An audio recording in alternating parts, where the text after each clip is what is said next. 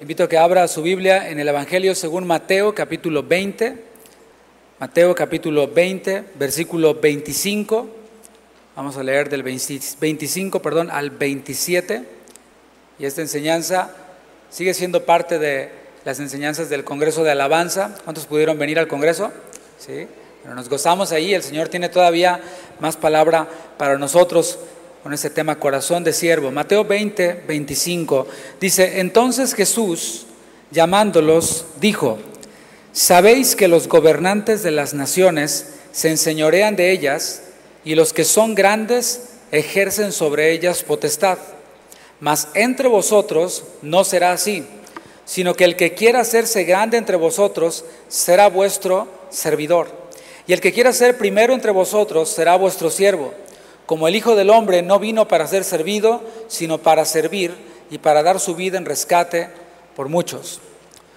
Un viejo amigo, guitarrista, tocaba en, una banda muy conocida por allá a finales de los noventas, una banda de rock cristiano, tenía una, una costumbre como se desenvolvía junto con, conmigo y con otros amigos en la farándula cristiana, lo que se conoce como la farándula cristiana, él tenía una costumbre. Les decía a los otros cantantes, a los otros músicos de, famosos y así, les decía siervo, hola siervo, les decía. Pero en, una ocasión él me, me, confesó que era para, para molestarlos, para ver su reacción. Y cuando les decía, hola siervo, ¿cómo estás siervo? Y como que reaccionaban mal, como que se ofendían, como que se enojaban los tomaban como algo ofensivo. Y eso lo que hacía evidente era la ausencia de discipulado en muchos de los que en aquel entonces dirigían la alabanza y estaban en los grandes eventos cristianos. ¿Por qué? Porque es algo básico. El ser siervo es algo básico para nosotros los cristianos. Este rechazo, por cierto, a ser visto como siervo no es nada nuevo. Por ejemplo, vemos a la iglesia en Corinto en la cual pues había muchos problemas. Sin duda que era una iglesia de muchos problemas y hay quienes dicen que quieren irse a una iglesia bíblica. Bueno, yo digo como cuál, como la de Corinto, pues había muchos problemas ahí en la de Corinto, hasta en la de Filipenses o la de Filipos, que ahí pues era de las mejorcitas, bueno, allí habían dos hermanas, Evodia y Sintique, que estaban de bronca la una con la otra. Sin embargo, bueno, ahí en Corinto habían muchos problemas, entre ellos estaban las divisiones, y estaba un sobreénfasis en los dones más vistosos, en los que llamaban más la atención. ¿A qué se debía este problema, estas divisiones, estos sismas que habían en la iglesia? Bueno, se debía a que ellos creían como que ya estaban reinando. Eso lo vemos en 1 Corintios 4, 8. Ellos no estaban dispuestos a ser vistos como servidores, sino como reyes. Fíjate el gran contraste, ¿no? Incluso la porción bíblica que leímos al principio se dio en el ministerio de Jesús justo después de que dos de los discípulos, Jacobo y Juan, pidieron lugares de honor en el reino de Dios y mandaron a su mami, ¿verdad? A que moviera la palanca con Jesús y, que les consiguiera lugares privilegiados, lugares de honor. Y justo después de este evento es cuando el Señor menciona esto que leímos en un principio. Si seguimos echando un vistazo hacia atrás, veremos muchas situaciones similares y eso nos lleva a la raíz del problema. ¿Cuál es la raíz del problema? Bueno, la raíz del problema es que todos deseamos estar por encima, dando órdenes. Como que eso está en nosotros. Por eso estudiamos carreras, por esto mandamos los papás a nuestros hijos a la escuela, porque queremos que sean de los que manden y no de los que digan mande, ¿verdad? De los que pidan, ¿no? En nosotros está ese rechazo por servir, está en nuestra naturaleza. Por eso los que sirven, estoy refiriéndome a, los que son los empleados domésticos o los meseros, personas así, son vistos como menos, son discriminados, son rechazados. La mentalidad del mundo en el que vivimos promueve la idea de que hay que emprender, hay que prepararse para alcanzar una posición en la que seamos de los que tienen muchos sirvientes, no de los que sirven, sino de los que tienen muchos sirvientes. En este mundo, los que sirven son vistos como fracasados. ¿A poco no? La verdad, en el mundo en el que estamos. Estudia, hijo, para que no termines así. Son vistos como personas de la categoría más baja. Y mientras yo reflexionaba en esto, vino a mi mente un evento que sucedió hace algunos años, no me voy a detener mucho ahí, hace como un par de años, en donde vi un video en el cual un coach motivacional o empresarial humilló públicamente y de una manera muy vulgar a un mesero que estaba en, las conferencias que él estaba dando. Y él dijo, si este mesero que está aquí tuviera el hambre o el deseo de salir adelante, estaría sentado ahí y hubiera pagado los 50 mil o 70 mil pesos que costaba ese curso que él estaba impartiendo. Y allí humilló este coach empresarial a un mesero, alguien de la servidumbre. Y es que, bueno, no, no quiero escandalizarme de eso, porque todos en el interior soñamos con ser como quién, como Elon Musk, como Jeff Bezos, no sé, algo así. O ya he perdido como Luismi, ¿no? Como el, Sol de México. ¿Para qué? Para mandar maquillaje, sí, producción, para que vengan y, y nos sirvan y no para que nos manden. Eso está en nuestro interior. Y esto se traslada a la iglesia, al cuerpo de Cristo, a la comunidad de cristianos. La realidad es que muchos de los que asisten a las iglesias van con esa mentalidad. Y yo espero que tú no hayas venido el día de hoy con esa mentalidad, con la mentalidad de consumidor, de que me sirvan, de que aquí yo soy el cliente y deben de, atenderme y agradarme. Lo peor es que en algunas iglesias han alimentado esa mentalidad, predicando como palabra de Dios lo mismo que enseñan esos coach de vida o empresariales, como el coach que humilló al mesero. En iglesias lo predican esto como si fuera algo, algo digno de imitar. Y eso explica por qué muchas reuniones cristianas en la actualidad parecen como un TED Talk, como estas conferencias que dicen TED aquí atrás y sale alguien ahí hablando, seguido por un concierto de tipo Taylor Swift o de Rihanna, no sé. Bueno, muchos lugares son así, como si fuera un stand-up comedy, o sea, como un show de comedia. La palabra de Dios dice claramente que la mentalidad de los hijos de Dios tiene que ser distinta, diga distinta. ¿Distinta a quién? distinta a los del mundo. La mentalidad de nosotros los cristianos tiene que ser diferente a las personas del mundo. Romanos 12.2 es un versículo conocido por nosotros, después de que el apóstol Pablo les habla de adoración a los romanos. Les dice, hermanos, os ruego por las misericordias de Dios que presentéis vuestros cuerpos como sacrificio vivo, agradable a Dios, que es vuestro culto racional. No es un simple ritual, sino que es una adoración inteligente, una adoración que vale la pena, no de la que Dios desecha, sino una adoración que Dios recibe. Es vuestro culto racional. Luego le dice en el versículo 2, esta es una versión actualizada, dice, y no se adapten a este mundo, sino transfórmense mediante la renovación de su mente para que verifiquen cuál es la voluntad de Dios, lo que es bueno y aceptable y perfecto. Sabemos cómo nosotros queremos conocer la voluntad de Dios. ¿Cuántos quieren conocer la voluntad de Dios?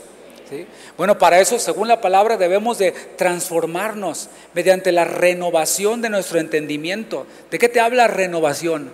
A ver, a los varones a lo mejor se les vino a la mente el renovar el baño, ¿no? El remodelarlo, cambiarle, darle una pintadita, una manita de gato. A las mujeres, no sé, renovar su guardarropa, ¿qué tal les caería, no? Les caería, buena idea, ¿no? Que tú lleve tu marido a Liverpool y hasta se despertaron las hermanas, ¿no?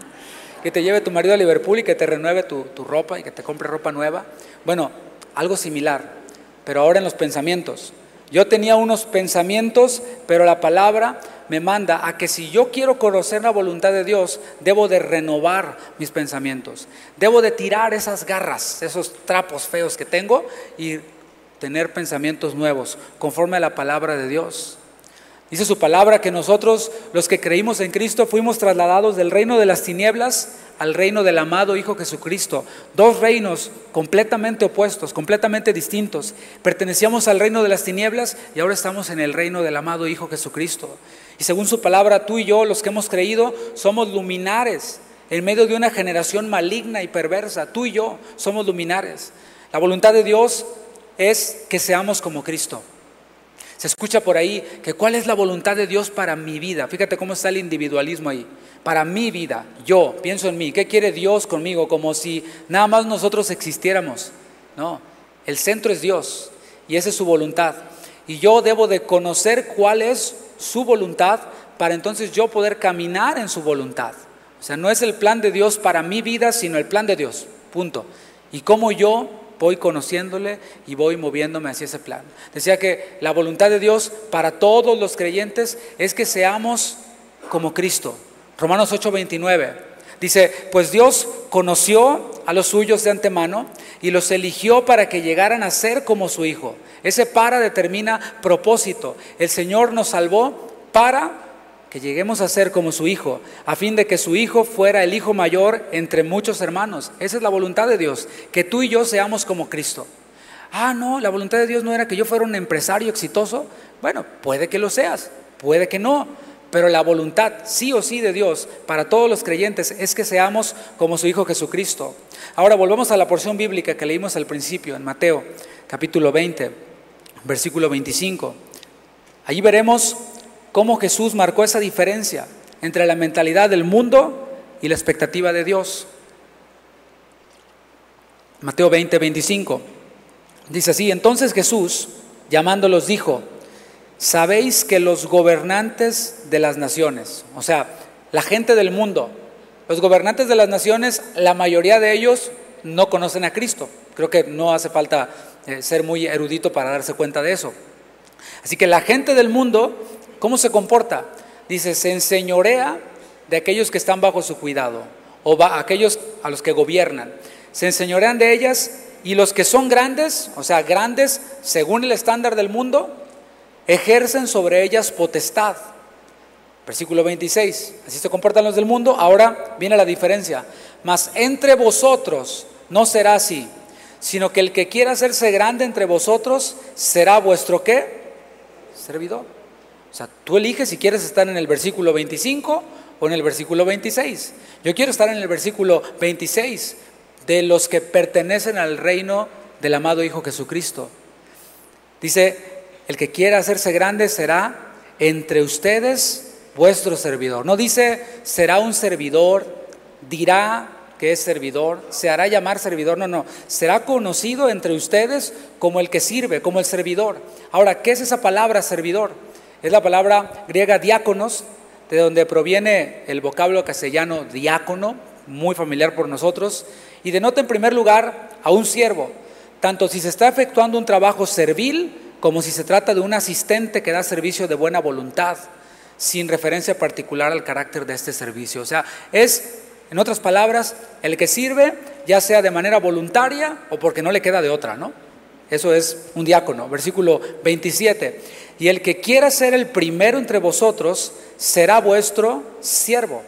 En el versículo 26 decía servidor, diáconos, ahora aparece la palabra siervo y es la palabra griega doulos que eh, se compone de dos palabras, deo, de, deo, que es atar, o sea, es un esclavo. Originalmente el término más inferior era este, doulos, en la escala de la servidumbre, el doulos era el más bajo. También vino a significar uno que se entrega a la voluntad de otro. Así que esa es la expectativa según Jesús, mis hermanos. Yo entiendo que somos aceptos en el amado Hijo Jesucristo, yo entiendo que llevamos la imagen de Dios. Yo entiendo que el Señor nos amó con amor eterno, que valemos la sangre de su Hijo Jesucristo. Nadie dijo amén, pero yo entiendo que sí. Bueno, eso es una realidad. Pero por otro lado, no podemos ignorar lo que la palabra nos dicta que somos también. O sea, en Cristo somos más que vencedores, pero también podemos ver que el Señor espera que seamos siervos no pone para nosotros como que somos campeones, sino que somos siervos. La diferencia es muy clara. Los del mundo desean mandar y ser servidos. Los del reino de Dios son servidores y siervos. Es lo que vemos en la palabra. Luego de que el Señor establece esta diferencia, se pone Él mismo como ejemplo. O sea, Jesús enseñaba pero enseñaba de una manera muy distinta como enseñaban los escribas y fariseos, que el pastor Benjamín nos, enseñaba en esos días, de manera maravillosa. ¿no? Jesús enseñaba distinto, enseñaba como quien tiene autoridad. O sea, las palabras de Jesús tenían autoridad. Si Jesús decía, la gente del mundo se enseñorea, quiere que le sirvan, quiere que le, aplaudan y quieren mandar, entre ustedes tiene que ser distinto. Y él lo decía porque él mismo estaba viviendo eso que estaba enseñando. Él mismo estaba practicando eso. Versículo 28, como el Hijo del Hombre. O sea, él podía haber dicho, como yo. No vino para ser servido, sino para qué. Wow, aquí podría terminar la enseñanza. Sirvamos como Cristo. Si somos cristianos, imitemos a Cristo porque Él sirvió. Pero pues tengo que seguir adelante, ¿no? Y para dar su vida en rescate por muchos, el nivel de servicio de Jesús fue hasta lo sumo. Nadie puede imitar ese nivel de servicio de Jesús y que sea válido, mucho menos. Lo que muchos olvidan es que el cristianismo es eso, lo que dije, es ser como Cristo. Y como podemos ver, el cristianismo es completamente opuesto a la cultura en la que vivimos y a la naturaleza humana. Porque las culturas pueden variar, pero la naturaleza humana está ahí, la naturaleza humana de la que hablaba, que queremos mandar, que queremos tener sirvientes y que no queremos servir, que le sacamos la vuelta a servir.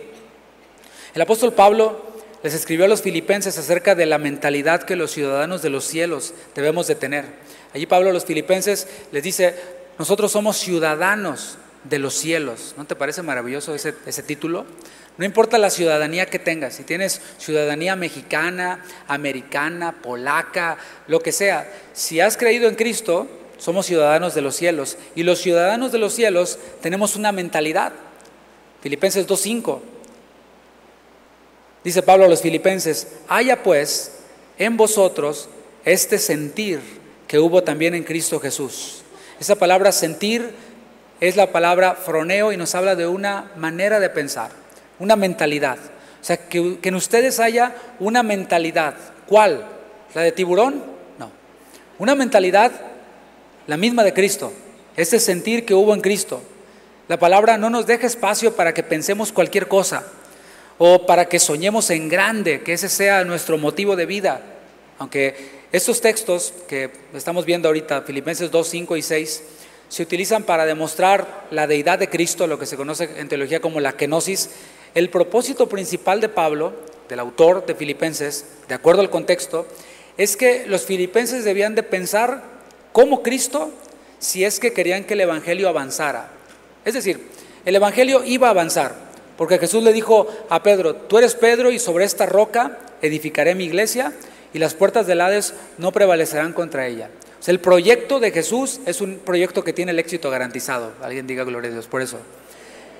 Entonces, Pablo les está diciendo a los filipenses, si ustedes desean ser parte del proyecto de Jesús, del Evangelio, que es un proyecto exitoso, garantizado, ustedes deben de pensar como el autor del Evangelio, el autor y consumador de la fe deben de tener la mentalidad de Cristo. Versículo 6, el cual, Jesús, siendo en forma de Dios, no estimó el ser igual a Dios como cosa a que aferrarse. El Señor Jesús siempre ha estado lleno de gloria y majestad.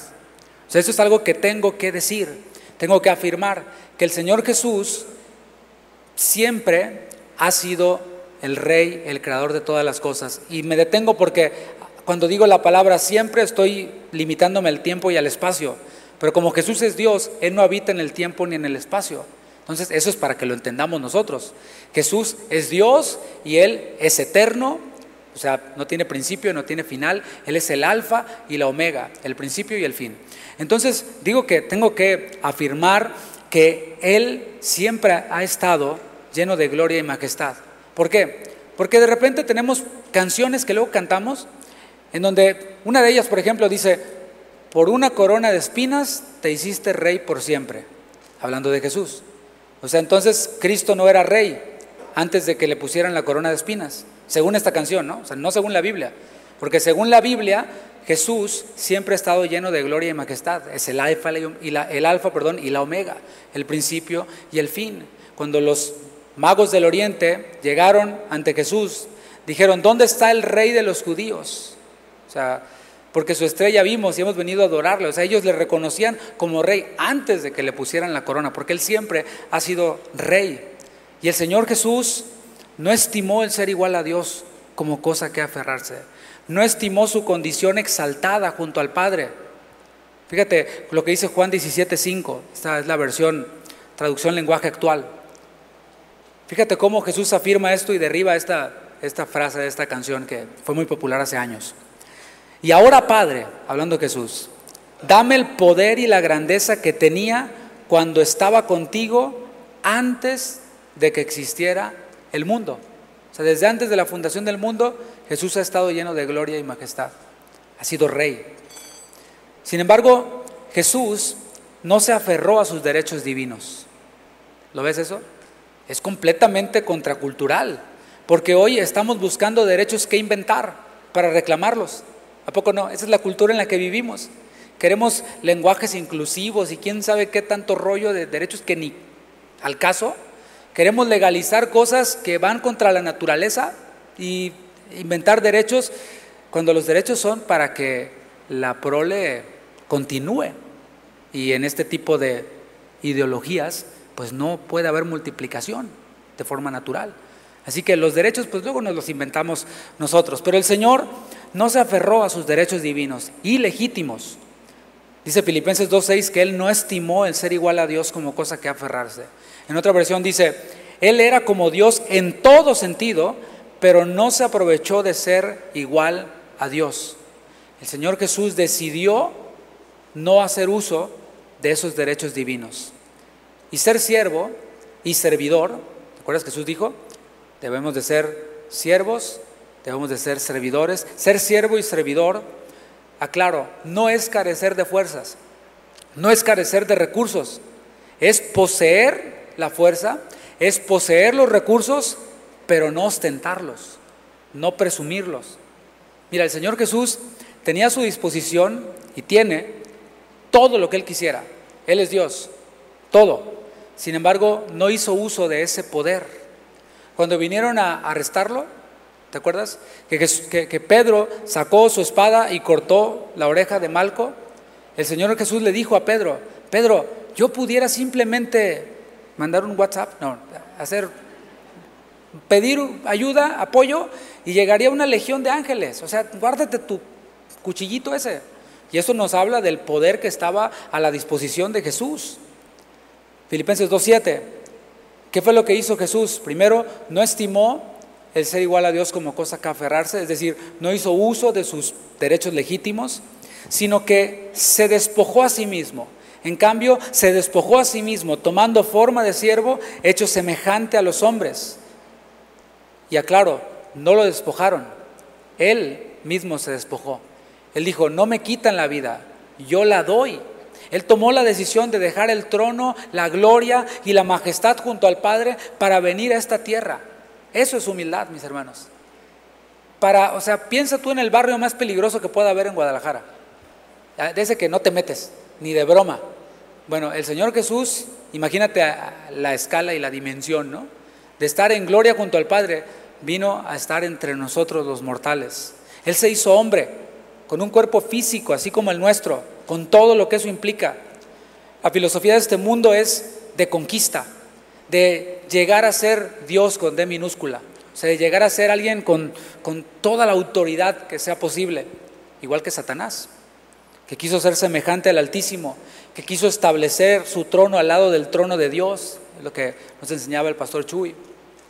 Igual que Adán también, nuestro padre Adán, que quiso llegar a ser como Dios. En Génesis 3.5, ¿no le dijo la serpiente a Eva? Serás como Dios. Y ahí va, redondita, cae, ¿no? En cambio Jesús tomó forma de hombre y no de rey, no de alguien poderoso, ostentoso, no, no, tomó la forma de un siervo. Eso dice el texto, que desde la condición de hombre el Señor descendió todavía más y tomó forma de doulos, de siervo. Vimos ya esa definición. El Señor Jesús se sometió a la voluntad del Padre. Él dijo en Getsemaní, no se haga mi voluntad, sino la tuya. ¿Te acuerdas? Podemos ver cómo Él estaba sujeto a la voluntad del Padre. En el plan divino, en el plan de Dios, estaba que Jesús viniera a servir y no a ser servido, que viniera a dar su vida en rescate por muchos, como dice Marcos 10:45.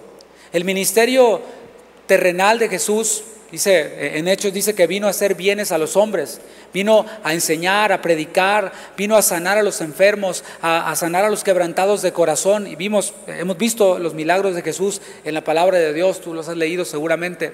Pero eso que hizo Jesús en esa tierra fue solo una probadita de lo que iba a ser al final de su ministerio, que iba a ser dar su vida, Dice, haciéndose obediente hasta la muerte y muerte de cruz. Esa fue la más grande muestra de servicio, dar su vida. El que no conoció pecado, como dice su palabra, por nosotros se hizo pecado. El que es santo se hizo maldición por nosotros. La escritura dice, maldito el que es colgado en un madero. Y Jesús se hizo maldición por nosotros sin haber conocido pecado.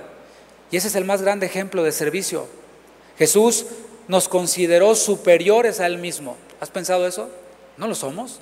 Pero Él nos consideró superiores a Él mismo, despojándose de sus derechos divinos, acercándose a nosotros, identificándose con nosotros, sirviéndonos con su vida. Él no tenía ninguna necesidad de hacerlo.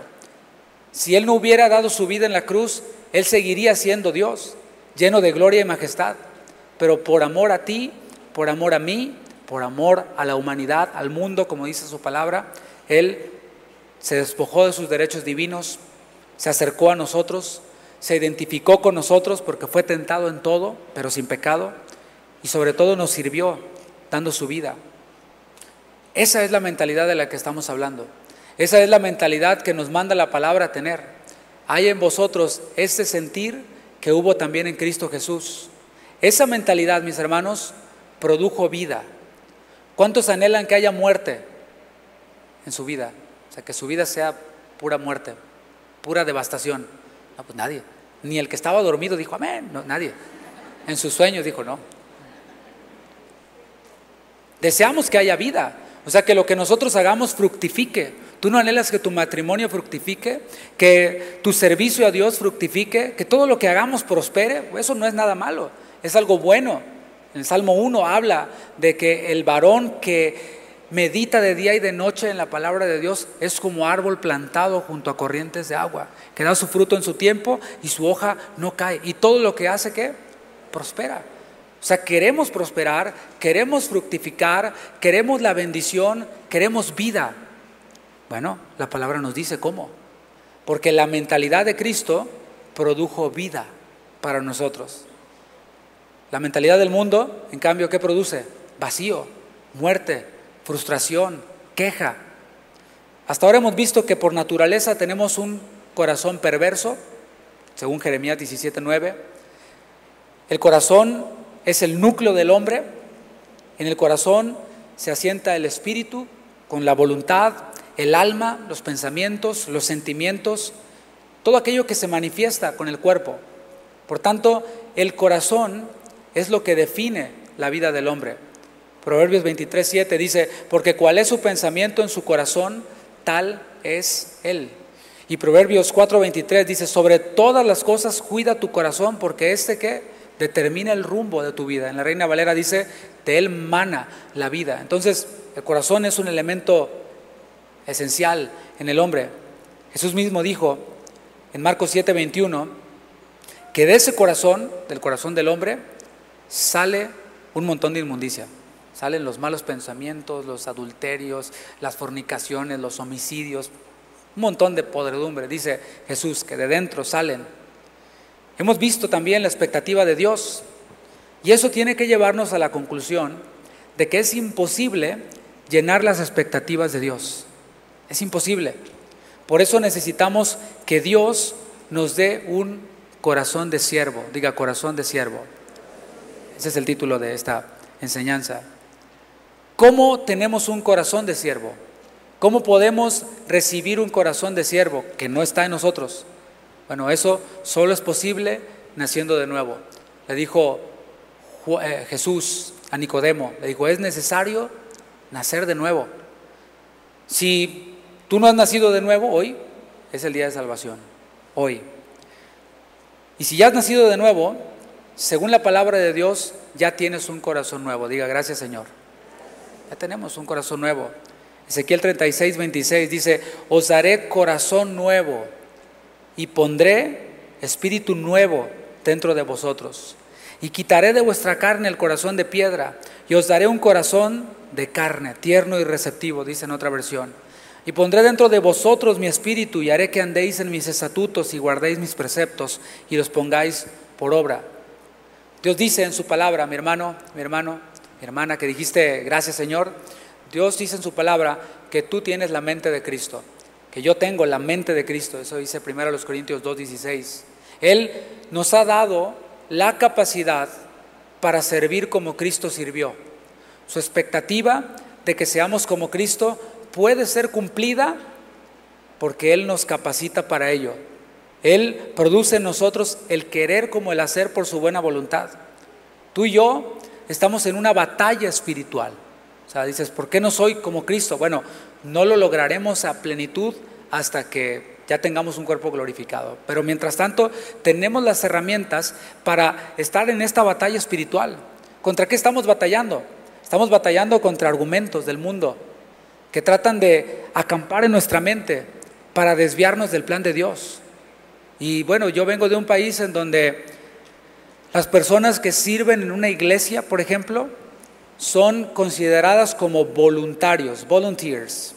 Y a los volunteers, a los voluntarios, no se les puede exigir nada. Lo que hagan es bien recibido. Ah, mi hermano, ya por ahí, tengo un hermano de California. No se les puede exigir ah, nada porque son volunteers. O sea, vienen cuando quieren, hacen lo que quieren y cuando quieren dejan botada la chamba, ¿no? Eso es así. Y si quieres contar con ellos, tienes que pagarles y salarios altos, ¿no? De, eso es de lo que nosotros estamos ya permeados en el país de donde yo vengo, ya estamos contaminados con eso. Ahora, eso es entre las naciones, en la gente del mundo, pero ¿qué dice la palabra? Debemos de ir a la palabra, de volver a la palabra. Esos pensamientos tratan de acampar en nuestra mente. No, no, yo todo lo que me esfuerzo y no lo toman en cuenta y no me aplauden y no me retribuyen y no me dan para el Uber y cosas así, ¿no?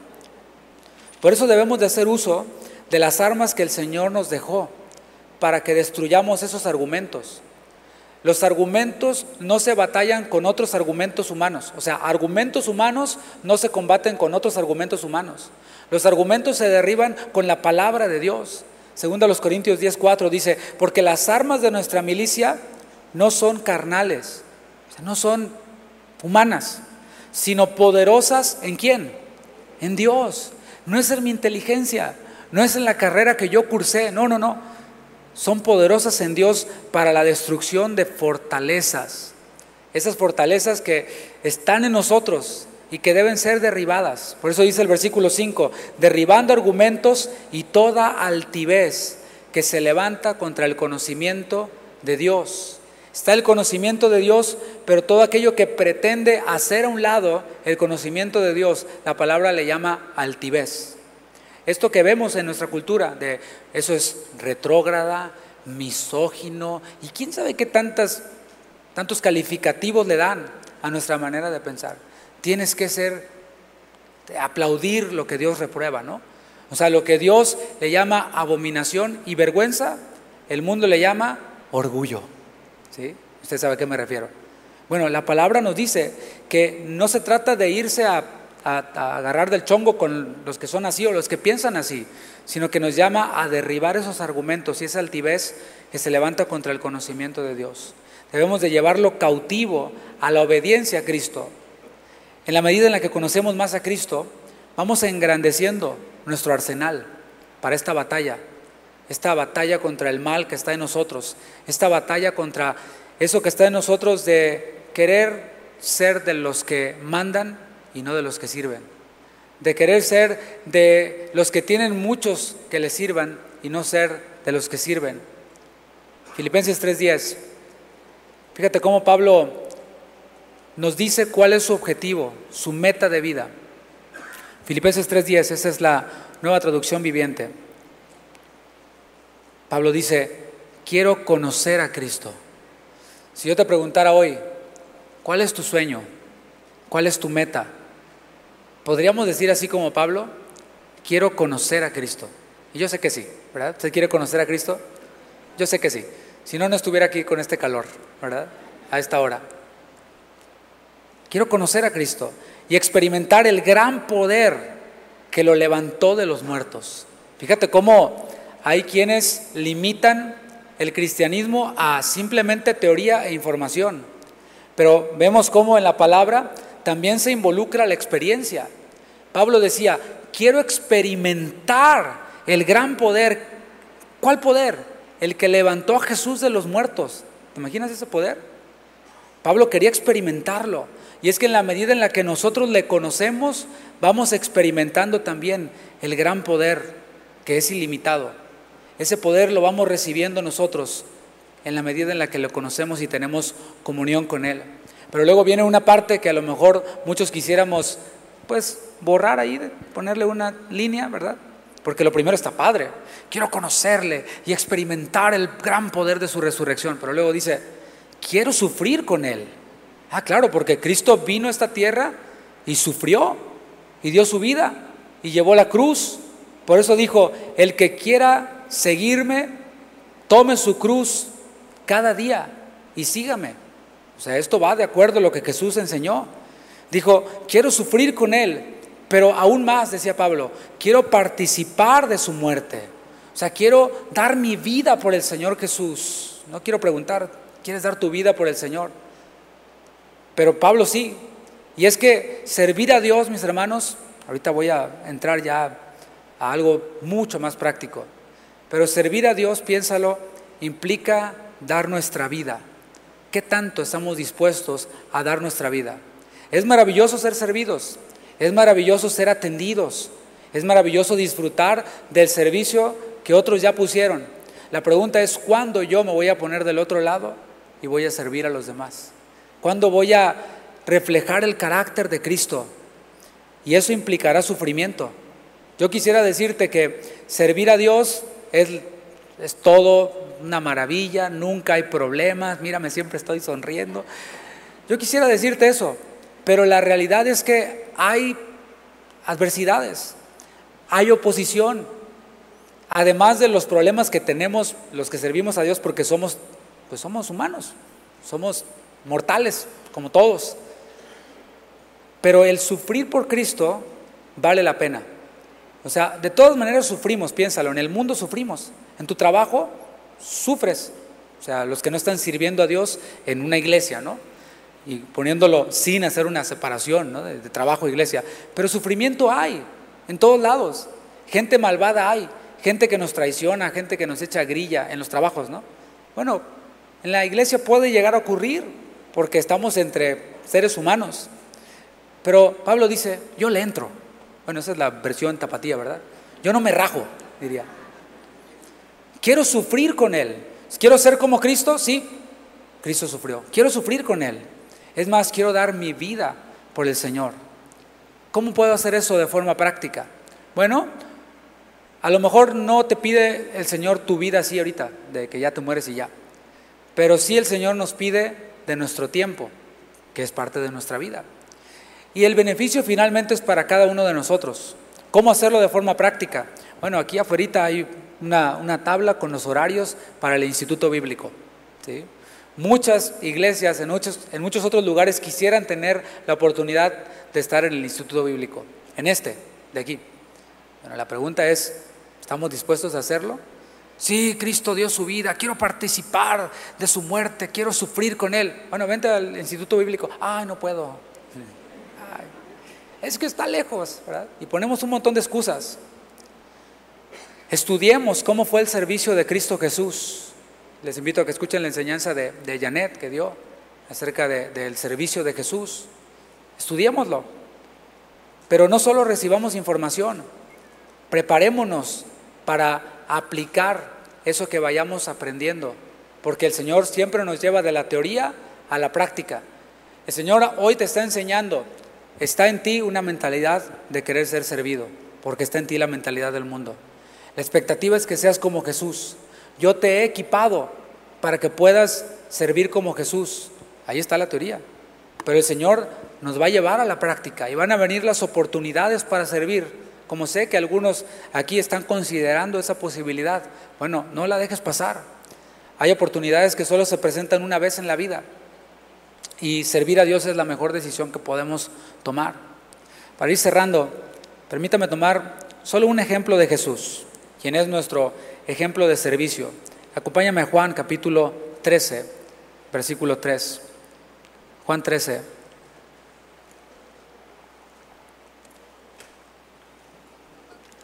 Esta es una porción muy conocida.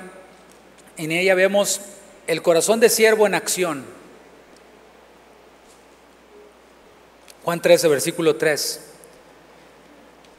Sabiendo Jesús que el Padre le había dado todas las cosas en las manos y que había salido de Dios y a Dios iba. Déjame detengo ahí un poquito. Porque aquí podemos ver que Jesús sabía quién era. Él conocía su identidad.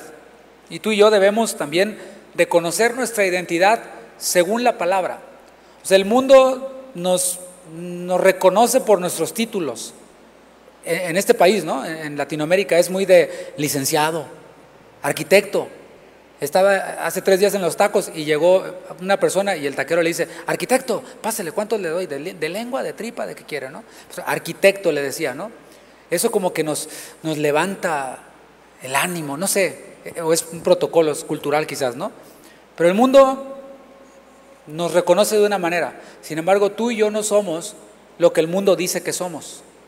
O sea, tú y yo no somos, si el mundo dice, tú eres de clase baja, eres de clase media, de clase media alta, etcétera. Tú y yo no somos conocidos por eso. Tú y yo somos lo que Dios dice que somos.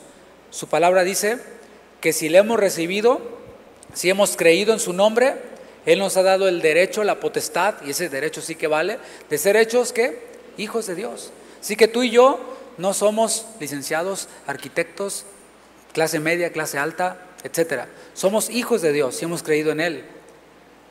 Ser siervo no significa no tener nada. Nosotros tenemos herencia en los cielos, según su palabra. Y Cristo sabía, dice el texto, que Él sabía que el Padre le había dado todas las cosas en las manos y que había salido de Dios y a Dios iba. Versículo 4. El Señor Jesús toma una acción y dice, se levantó de la cena. Es bien cómodo estar sentado. Y ahorita no sabe cuánto quisiera estar sentado porque ha estado parado ya por mucho tiempo. Es cómodo, pero también nuestra vida, si queremos imitar a Jesús, implica levantarnos. Dice que Jesús se levantó de la cena. ¿Por qué? Porque había una necesidad. Y Jesús toma la iniciativa para suplir esa necesidad. ¿Cómo lo aplicamos esto a nuestra vida? Es bien fácil ver lo que falta, ver las necesidades. ¿Y esto por qué está así? ¿Y por qué no le hacen así? ¿Y por qué no es así? En la otra iglesia de donde yo vengo eran así las cosas, y etcétera, ¿no? Ver necesidades. Pero solo aquel que conoce quién es en Cristo toma la iniciativa y viene a ser parte de la solución y no del que se está quejando. ¿Qué más hizo Jesús? Dice, y se quitó su manto. O sea, esto era algo honroso, ¿no? El manto. Bueno, el Señor se lo quitó. Y tomando una toalla, se la ciñó, se amarró la toalla. Y es que servir en la comunidad de creyentes implica eso, implica quitarse el manto, doblarse las mangas. Si somos arquitecto, doctor, lo que sea, Servir a la comunidad de creyentes implica eso, quitarnos eso, despojarnos de eso, arremangarnos. Pero también implica capacitación. Por ejemplo, si deseas servir en el grupo de alabanza, pero no sabes tocar un instrumento, ¿qué hay que hacer? Pues hay que aprender, hay que capacitarse. Y mientras tanto, puedes servir en otra área. ¿Me explico? Versículo 5. Luego puso agua en un lebrillo y comenzó a lavar los pies de los discípulos y a enjugarlos con la toalla con que estaba ceñido. Bueno, esta tarea de lavar los pies estaba designada para el doulos, o sea, para el siervo de más baja categoría, el más bajo en la escala. Por eso nadie la quiso hacer. O sea, fíjate cómo los mismos discípulos de Jesús que llevaban ya Tres años, porque esto es al final del ministerio de Jesús. Tres años escuchando las enseñanzas del Maestro, tres años viendo el obrar de Jesús en, las personas, viendo el ejemplo de Cristo, y llega el momento en el cual, pues no hay siervo. Ni siquiera lo consideraron. Lavar los pies yo, forget it, no, olvídalo, para nada. No, yo, ¿cómo crees? Si yo era de los meros, meros pescadores, ¿no? Pero Jesús no dijo nada, tampoco lo anunció, simplemente actuó. O sea, no lo puso en redes sociales, ¿no? Aquí lavando los pies. No, Simplemente lo hizo. Comenzó a lavar los pies de los discípulos y enjugarlos con esa toalla. Y es que a veces nosotros únicamente estamos dispuestos a servir en lo que nos gusta. Entiéndase, lo más vistoso, lo más reconocido. Y viene, viene el pastor y entonces como que le hacemos para que nos vea, ¿no? Y así somos. O nos gusta solo hacer eh, lo, que, lo que es de nuestra preferencia o en lo más fácil. A menudo ocurre que eh, en las congregaciones, no voy a decir en la mía, ¿no? ¿Para qué? Ocurre en las congregaciones que la gente quiere servir en lo que le demanda menos responsabilidad, porque hay áreas de servicio que requieren más preparación que otras. ¿Me explico? O sea, por ejemplo, no quiero menospreciar ni minimizar el trabajo de nadie. O sea, todo es, es, el Señor lo está tomando en cuenta. Estoy planteando la realidad de que requiere menos preparación, por ejemplo, estar eh, dando la bienvenida que estar en el grupo de alabanza. ¿Por qué? Porque el que está en el grupo de alabanza tiene que venir a ensayos, tiene que escuchar canciones, aprender canciones, eh, ir a comprar el uniforme, eso implica un montón de cosas. Bueno, la mayoría del tiempo las personas en las iglesias quieren hacer lo que menos les demanda tiempo y compromiso y buscan los ministerios en donde, o iglesias en donde no les pidan algún tipo de discipulado, no, no, así directo, éntrale, así, súbete, directo, así como se subió el perrito el primer día del Congreso aquí. Llegó así. Queremos, o más bien no queremos comprometernos. Sin embargo, eso es egoísta. Vemos a Jesús, de lo contrario, dispuesto a hacer eso que nadie más quería hacer pero que era necesario. Jesús, el Rey de Reyes y Señor de Señores, lavó los pies de sus discípulos, incluido el discípulo que lo iba a traicionar. ¿eh? Él hizo esta tarea para enseñarles a sus discípulos qué es un corazón de siervo y cómo tener esta mentalidad. Y cómo cuando tenemos esta mentalidad hay gozo en nosotros. Versículo 12 de Juan 13, ya para ir terminando. Así que, después que les hubo lavado los pies, tomó su manto otra vez, volvió a la mesa y les dijo, ¿sabéis lo que os he hecho? Y cualquiera diría, diría pues sí, nos lavaste los pies. Versículo 13, vosotros me llamáis maestro y señor, y decís bien, porque lo soy. O sea, Jesús no presentaba una falsa humildad, él sabía quién era, leímos al principio, soy el maestro, soy el señor, lo soy. Versículo 14, pues si yo, el Señor y el Maestro, he lavado vuestros pies, vosotros también debéis lavaros los pies los unos a los otros, porque ejemplo os he dado, para que como yo os he hecho, vosotros también hagáis. De cierto, de cierto os digo, el siervo no es mayor que su Señor. No, ni se les ocurra pensar que ustedes son mayores, no. Ni el enviado es mayor que el que le envió. Si sabéis estas cosas, bienaventurados seréis si las hicieres. O sea, y esa palabra bienaventurados, macarios, en, griego, nos habla de alguien que está plenamente feliz. La felicidad que tú hayas experimentado en un momento, pero, pero permanente. O sea, Jesús les está dando la clave para ser felices. Les dice, ustedes van a ser felices. Ok, dime cómo. Haciendo esto que yo hice. No solo sabiéndolo, habiéndolo visto, sino haciéndolo. Y es que mis hermanos, por un lado, cuando nosotros hacemos las cosas en nuestras fuerzas, estamos llenos de quejas, viendo los problemas, murmurando, no valoran mi trabajo, etcétera, ¿no?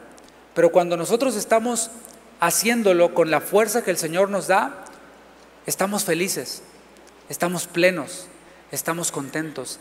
Esa es la plenitud que el Señor viene a ofrecer. Él dijo que vino a traer vida y vida en abundancia. Y aquí está el Señor poniendo el ejemplo. Así que para concluir, hoy yo te invito a que si no lo has experimentado, experimentes el gozo de servir a tus hermanos, a tus hermanos de aquí de tu congregación, a los que tienes a un lado. Y puedes iniciar por algo tan simple como darle un saludo al que está atrás de ti o a un lado de ti Puedes ir un poquito más allá de solo saludarle y detenerte un poquito, en vez de salir corriendo y, decirle, hermano, ¿cómo te llamas si no le conocías? ¿O cómo estás esperando escuchar un, pues tengo un problema, me dejas orar por ti? Y que podamos nosotros poner en práctica esto. Y no estoy hablando todavía de, de ir a un ministerio a servir, que es necesario también. Estoy en esta primera etapa de poder interactuar los unos con los otros, como la iglesia en el libro de los Hechos, que vendían sus propiedades y sus bienes y a ninguno le hacía falta nada porque estaban todos unánimes. ¿Por qué? Porque el Espíritu Santo estaba, estaba en ellos, los había llenado. Así que yo te invito a experimentar ese, ese gozo, te invito a que te pongas de pie. El Señor hoy te invita a ser parte de ese proyecto, el cual tiene el éxito garantizado. Quizás tú deseas servir en algo en específico y no está mal. No está mal desear servir en algo específico, quizás predicar, quizás dirigir la alabanza o cantar, no es malo. Lo que está mal, ¿sabes qué es? Lo que está mal es nunca prepararse para ello. Eso está mal. Lo que está mal es dejar pasar otras oportunidades mientras que llega esa oportunidad de servir en aquello de lo que nosotros deseábamos. Yo le doy gracias porque al Señor porque Él va a cuidar de su iglesia, porque Él la va a preservar hasta el final. Y sobre todo le doy gracias porque me tuvo por fiel a mí, poniéndome en el ministerio. Habiendo yo sido de lo peor antes, el Señor me tuvo por fiel. Y hoy el Señor puede tenerte por fiel a ti también si es que no le estaba sirviendo. Así que te invito a que inclines tu rostro, a que oremos al Señor y le digamos, Señor, gracias por tu servicio santo. Gracias por tu servicio perfecto. Porque Señor, nos dejaste ejemplo para seguir tus pisadas. Queremos ser tus siervos, verdaderamente ser tus siervos, servir a aquellos por los cuales tú diste tu vida en nuestra iglesia local. Y yo estoy seguro de que hoy el Señor habló al corazón de todos, pero habló particularmente al corazón de algunos. Y si tú hoy estás escuchando la voz de Dios que te está llamando directamente a ti, tú puedes decirle hoy, Señor, yo respondo a ese llamado. Voy a obedecer a lo que sea que tú me mandes. Voy a decirte así como Pablo, ¿qué quieres que yo haga, Señor? Eso es lo que voy a decir y es lo que voy a hacer. Gracias, Padre, porque nos has dado el privilegio de servirte. Nos has dado el privilegio de entrar a tu presencia y de adorarte, pero también de servirte, Señor. Gracias, Jesús. Levanta tus manos y con voz audible, levanta tu voz al Señor. Exprésale lo que hay en tu corazón. Gracias, Señor.